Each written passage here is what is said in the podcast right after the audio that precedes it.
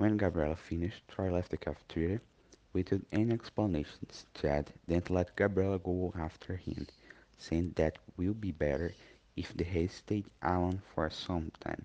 Taylor remembered everyone that will occur a meeting in the theater of discuss their prom of senior year. Hours after that and everyone was at the theater talking about the last musical that will finish their last year in the high school. So everybody don't fight with me, but I put everyone's name in the list for this year musical. What? I can't believe we have so many things to do. We can do it. Chill down. Okay, this is last year, last minute who are to the first. Next semester we'll be far away from so many people and this is our last chance to get together.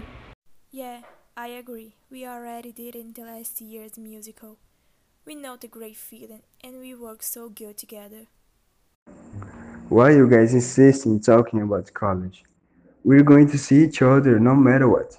My biggest fear is to lose our friendship. Let's stop thinking about future for a minute and live now. Troy is right.